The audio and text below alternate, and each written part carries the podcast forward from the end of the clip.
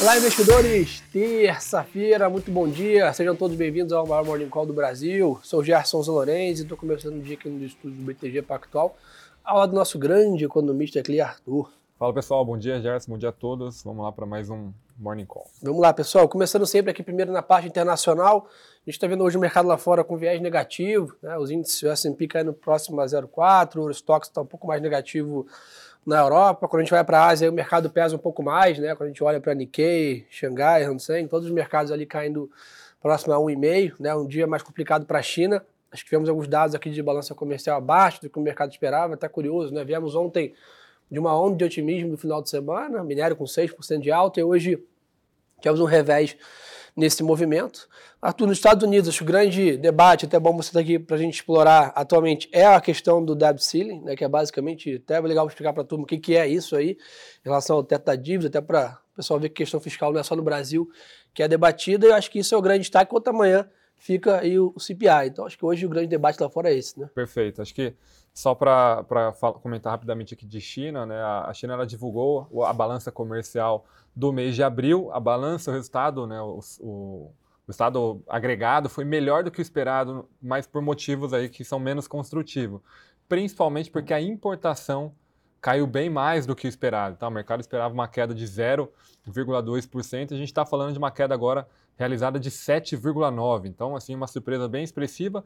É bom, é bom é, é, comentar também que boa parcela dessa surpresa negativa foi por conta de preços também menores, né? É bom lembrar que o próprio minério de ferro está mais baixo do que estava um ano atrás.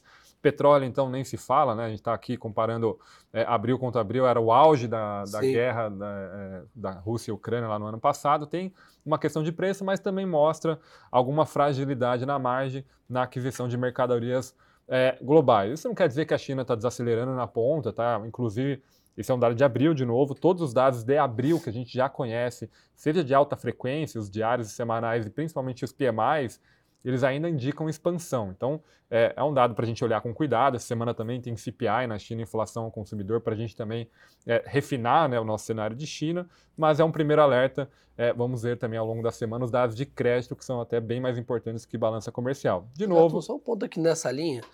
Eu acho que a gente estava discutindo ontem também com, com outro economista especialista em global como você. Eu acho que a ideia, né, que a China ia reabrir de maneira linear, vamos dizer assim, que a gente teria uma reabertura de uma economia daquela complexidade e daquele tamanho, com indicadores flat, como se fosse um, um, um céu de brigadeiro, também por algum momento foi ilusão no mercado, né? Seria natural esse, esse, essa vol a divulgação de ativos de um gigante que está se, se reaquecendo, vamos dizer assim. Né?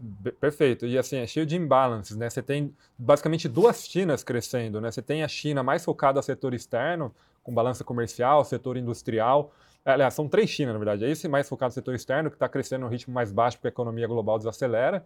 Você tem a China doméstica, focada em consumo e serviços, que está acelerando de uma forma muito espetacular. O próprio dado de varejo ali de março, com uma alta de 10%. Essa é a China que está carregando, digamos assim, Sim. a velocidade. E você tem a terceira China, que é o real estate, que ainda está meio que no meio do caminho, né?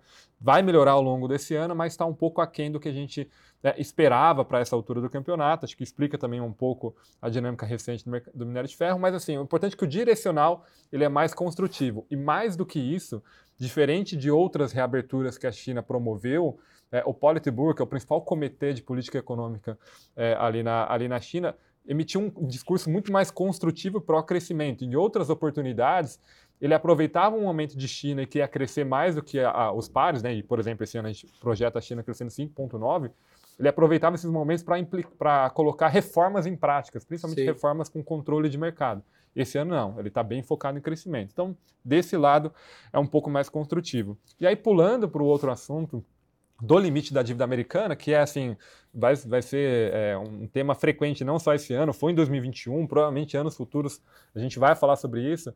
É, os Estados Unidos ele tem um, um mecanismo né, de limitar a sua dívida num certo patamar, né, atualmente ali próximo de 31 trilhões, é, e ele já atingiu esse limite da dívida, então ele não pode mais é, ele não consegue se emitir, né, gerar uma, uma, dívida maior nesse sentido, ele consegue ir rolando, né, se refinanciando dentro desse patamar. Paralisa o governo. Mas, é, mas as despesas elas continuam crescendo, né? Então, se você não está tendo uma arrecadação excepcional, até porque a economia está desacelerando, você tem dificuldades para financiar e a despesa do governo é, numa trajetória de crescimento. Nesse sentido, assim como a gente viu em 2011, onde os Estados Unidos quase entrou em default, inclusive teve rebaixamento da sua nota.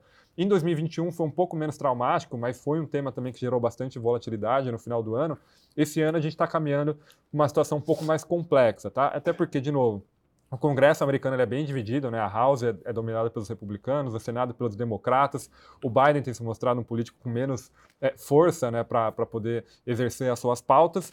E neste momento, o Tesouro americano ele estima que possivelmente no dia 1 de junho todas as medidas extraordinárias que ele está utilizando desde o início do ano, até porque essa discussão de dívida está rolando desde o início de ano, e o Tesouro está fazendo um pouco de mágica ali para conseguir é, honrar e postergar algumas despesas, ele disse que a partir do dia 1 a situação fica mais complexa. Eventualmente, o dia 1 de junho pode ser a data X, né, que é quando o governo fica, o Tesouro fica sem sem como honrar suas despesas, mas é, não cravado, né? eventualmente uma semana depois, duas, mas nessa vizinhança. Como a gente já está no dia quase, é, na, quase na, na, um terço né, do mês já passado, tem uma grande preocupação sobre a temática. E hoje o Biden vai se reunir com os principais líderes do Congresso, inclusive os republicanos, que já apresentaram uma proposta e aprovaram na Câmara uma proposta de aumento desse limite da dívida de 1,5 tri com contrapartidas de redução de gasto ao longo do tempo, que somam aí 4,5 tri ao longo de 10 anos, então um ajuste fiscal também, assim como a gente tenta promover aqui, os Estados Unidos tentando promover lá, mas que naturalmente, naturalmente os democratas não estão é, desejando aí com, esse, com essa aprovação. Nesse sentido, hoje o Biden se reúne com esses líderes para tentar construir ou começar a iniciar uma conversa para que o mais rápido possível eles cheguem num acordo e os Estados Unidos não entrem num default no próximo mês, né? Que é um tema Isso acaba trazendo sensível. mais volatilidade, não tem jeito, né? Essa proximidade dessa data, né? E a magnitude desse movimento, dado o tamanho da economia dos Estados Unidos frente à economia global, traz essa aversão a risco que a gente percebe no mercado hoje, né? E é até curioso, a gente vê até num dia de aversão a risco que envolve os Estados Unidos, o dólar está se fortalecendo, né? Então, aquilo que a gente fala, mesmo em situações mais né, é, é, arriscadas, onde os Estados Unidos está na discussão, o dólar ainda ganha força, ou seja, o pessoal meio que comenta, se tudo der errado, ainda quero estar em dólar. Né? É então seria essa dinâmica, o dólar está mais seguro, forte. Né? É isso. É, 10 anos hoje os Estados Unidos também está com poucas alterações, 3 bips na taxa, 3,48. Acho que a política monetária agora deve dar uma folga, vamos dizer assim. Acho que o mercado agora trocou de lado na mesa, né? parou de, de, né, de tentar precificar quando para de subir para quando começa a cair. Essa discussão não é para agora. Né? Se acontecer mais no final do ano, ter um embate entre o mercado aí, a maioria dos economistas em relação a, a corte taxa de juros esse ano. Então acho que a gente sai um pouco dessa linha de ficar vidrado em, em inflação e política monetária lá fora. Talvez nos próximos 15, 20 dias fica de olho nessa questão de, de teto da dívida. Temporada de balanço já passou também lá fora. O Lima comentou com a gente aqui ontem. Foi uma temporada robusta. O S&P está aí 4.140 pontos, não é à toa, né? Mesmo com toda essa volatilidade, a bolsa está firme lá fora. É dado essa temporada é, de balanço. Acho que esse é, esse é um ponto bem importante, tá? A gente passou aqui os últimos é, quase 30 dias, ali, começou mais ou menos no dia 13, 14, com os bancos, né, os grandes bancos divulgando os resultados no mês passado, e, e foi um, uma temporada melhor do que o temido, tá? A gente está falando de uma surpresa de resultados de earnings, né, por parte do agregado da S&P, né, supondo que a S&P é uma grande empresa, de, 7, de 6,7%, que é bem expressivo, tá? Dado é, uma economia que está né, começando a desacelerar. É, e nesse sentido também acabou ajudando um pouco né, a sustentar o, o, humor do mercado nesse momento, no momento também que o Fed deu uma, uma, um ajuste de juros, mas dando sinalizações de que seria a última. Né? Ontem a gente teve alguns membros é, do Fed comentando, especialmente o Goldsby, que é um membro novo, que entrou recentemente no comitê, é um membro votante, e ele falou, olha, a situação de crédito ela está realmente um pouco mais preocupante, por isso que a gente está sendo mais cauteloso agora na margem. Ontem saiu uma pesquisa de crédito super importante que o Fed utiliza, que o mercado parou para olhar é, às 15 horas, é, sugerindo que, de fato, né, as condições de crédito para o segundo trimestre elas apertaram bastante de forma generalizada, especialmente alguns setores que são bem, bastante sensíveis a, a, bancos de pequeno porte, que é onde estão ali, né, digamos assim, a maior parte do problema, que é o setor de commercial real estate, né, o setor imobiliário comercial, é, que é um, é um segmento super alavancado e que está tendo dificuldades, é, principalmente em termos de nível de vacância, e que pode ser no segundo semestre um ponto de atenção maior. A gente aqui está monitorando com bastante cuidado, porque, de novo, é um setor fragilizado, que é, que é basicamente dominado por bancos regionais de pequeno porte, e que lá na frente pode gerar um incômodo, assim como, por exemplo, o setor de tecnologia mais temático ali do Vale do Silício, startups, acabou gerando uma pressão no, no SVB ali, e a gente entrou nessa discussão um pouco mais temática do estresse de crédito. Então, de novo, a gente na margem está vendo a estabilização, mas é esperado naturalmente um aperto de crédito. O Fed, Banco Central Americano, tem utilizado essa expectativa como uma das razões para, olha, a gente já apertou bastante, subimos os juros Sim. aí 500 bips né, em, em, basicamente um pouquinho mais de um ano. Agora a gente tem que ver um pouco mais o efeito dessa política rolar e tem mais uma onda de crédito aqui que pode ajudar, entre aspas, a fazer parte do nosso trabalho. Então é como o Jéssica comentou agora, é tentar a gente ficar aqui mensurando dado a dado, né, que sai diariamente e atualizando vocês aqui para a gente recalcular se necessário o cenário do segundo semestre para juros americanos. E é até curioso essa questão, né, que a gente até viu uma aval muito mais intensa nas empresas né, é, mid-caps, vamos dizer assim, como o Arthur comentou, né, os bancos regionais, empresas de tecnologia né, consideradas mais unicórnios, vamos dizer assim. Mas quando a gente olha para o Nasdaq e para o S&P, basicamente as large caps, né, uma Amazon da vida, o Google, o Facebook, né, os grandes bancos, né, o GP, Morgan Stanley, o Bank of America, vieram com números tão robustos que acabaram ofuscando um pouco. Né? Quando a gente olha o que eu quero dizer, a gente vê alguns bancos regionais caindo 50%, 40% de queda num dia, e eventualmente quando a gente compara em valor de mercado e peso no índice, né, o JP Morgan e o Morgan Stanley subindo 2, 3%, observava toda essa indústria que estava é, sentindo mais, como também foi, é, por exemplo, a Amazon, o Google nessa linha. Turma, na parte de commodities aqui, né, a gente está tendo um dia de queda do petróleo, naturalmente, essa China menos é, animada, vamos dizer assim, com esses dados do overnight, pelo menos nesse curtíssimo prazo, trazem uma baixa do petróleo, e o minério de ferro, obviamente, vai Nessa mesma linha, tem 3% de queda é, nos portos aqui de Singapura, depois de uma alta de 6% ontem. Então, estamos net positivo de 3% ainda. Mas, sem dúvida, como eu comentei, né, essa reabertura full da China vai trazer aí é, bastante volatilidade ainda, principalmente nesse mix de segmentos que o Arthur comentou, né, qual economia, qual parte da economia está tá reabrindo melhor né, nessa margem, e qual ajuda a commodities, qual ajuda né, inflação, qual prescreve mais ajustes na política monetária chinesa, que ainda é uma segue numa linha de expansão diferente do mundo, né, que está na frente contracionista. Então acho que ainda tem né, bastante coisa para a gente discutir sobre a China, então vai ser natural a gente ter essa volta nas commodities a cada divulgação aí de, de indicadores. É, Bitcoin está estável hoje, 27 mil dólares, nessa mesma linha. Ontem teve um dia mais difícil para criptos, o overnight também foi mais difícil. É, hoje, agora o Bitcoin está estável, mas na madrugada teve uma performance negativa né, em relação a algumas corretoras ainda estarem soltando algumas notícias na indústria aí é, preocupantes.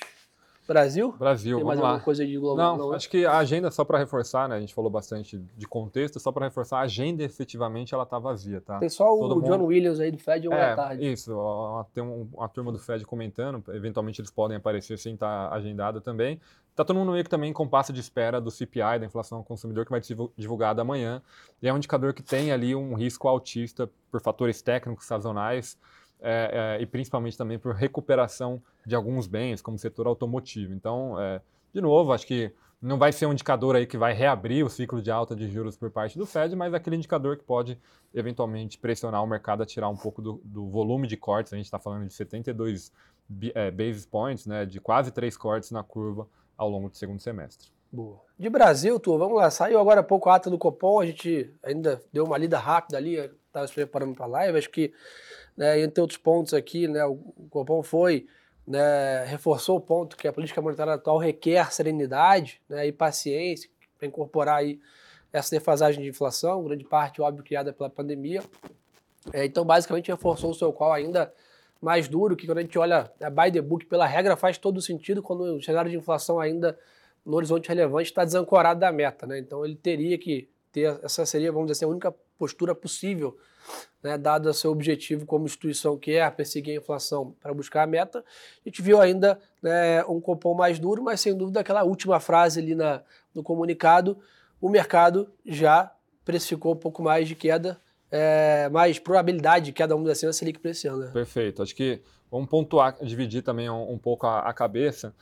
É, o, a ata em si, o documento em si, ele foi um pouquinho mais rock do, do que o comunicado, lembrando que o comunicado ele reflete a visão mediana do comitê, digamos assim, e a ata ela acaba dando um pouquinho mais de espaço é, para argumentação para eventualmente aqueles membros que são um pouquinho mais rock, né, e que não fazem necessariamente, não representam necessariamente a mediana do comitê. E isso acabou é, de fato aparecendo. Acho que um dos pontos, é, aliás, dois pontos centrais da discussão é que alguns membros é, viu, é, estão começando a levantar a hipótese de que o juros neutro da economia, que, né, como se fosse o nosso juros estrutural, ele é um pouco mais alto do que os 4% que o comitê tem utilizado é, nos seus modelos né, e na sua política monetária, que se isso for verdade, a nossa taxa de juros hoje, de 3,75, quando você desconta a inflação 12 meses à frente, ela é bastante contracionista, mas não tão contracionista como o comitê estima oficialmente hoje, que é a posição oficial divulgada no RTI. Inclusive, o RTI ali de junho vai ser super importante para ver se tem alguma atualização. É, isso pode implicar né, na necessidade de permanecer com juros um pouco mais alto, por um pouco mais de tempo, mas, de novo, é uma visão não consensual dentro do comitê, e mesmo aqueles que levantaram a discussão ainda precisam né, de mais tempo para refinar, digamos, esse cenário. Foi um primeiro highlight, mas, de novo, é, é só para a gente prestar atenção que essa discussão provavelmente vai aparecer no mês de junho. Além disso, eles se mostraram ainda bastante desconfortáveis com o nível das expectativas de inflação, principalmente de médio prazo, ali, todos no Fox, né, próximos de 4%, a partir de 24% em diante, então eles ainda estão bastante desconfortáveis com isso. Por outro lado, e aí do lado onde ainda suporta essa visão final deles, que no limite é o que importa, é de que eles não estão vendo mais espaço para voltar a subir juros, ou estão vendo menos espaço, na verdade, para voltar a subir juros, como eles estavam afirmando anteriormente. É o menos provável. É, menos provável é que no interim das reuniões, é, tanto as projeções de inflação, embora em, em patamar ainda alto, elas não pioraram. E além disso, as projeções de, de dívida, também embora em patamar alto, elas não pioraram. E no meio do, no meio do caminho, o, o, governo apresentou o arcabouço fiscal, que, na visão do próprio comitê, reduziu a incerteza associada aos cenários extremos. Essa é uma frase colocada lá na ata. Então, tem um mix ali, em essa parte final que a gente já conhecia né, do comunicado da semana passada, teve esse adendo com a preocupação com a inflação e juros neutros, que deixa um teor um pouquinho mais rock, mas no final da história, para a nossa análise de cenário, eles ainda deixaram a barra alta né, para voltar a subir juros e a discussão ela se alimenta novamente para a discussão de cortes. No cenário do banco, a gente vê espaço para cortes no segundo semestre, né, levando uma taxa aí final de 12,5%. É, hoje, o mercado, inclusive na curva DI, quando a gente faz ali o, os cálculos, é, a, o cenário base do mercado é já começar a cortar efetivamente em setembro, mas há a probabilidade de ser cortado em agosto, a gente está falando de 18 bips, é, 0,18 é, é, pontos percentuais precificados, né, mais de 50% em agosto.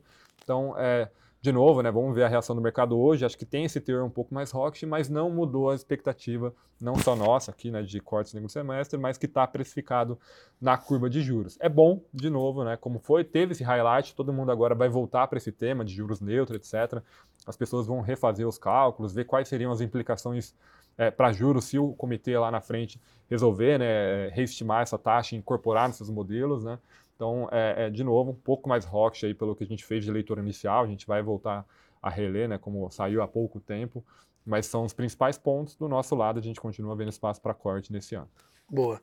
Nessa linha, pessoal, acho que a política monetária no Brasil está diferente lá fora, né? Ainda está um pouco, a discussão está um pouco mais latente, essa questão de corte de juros. Provavelmente junho vai ser um mês importante, como o Arthur comentou, em relação ao RTI, etc. Ah, aliás, tem até um, um, um, Aí, até jogando para junho novamente, ontem a gente teve um anúncio por parte do Haddad, né, dos, dos novos diretores é, do Banco Central, que vai, vão fazer parte do comitê.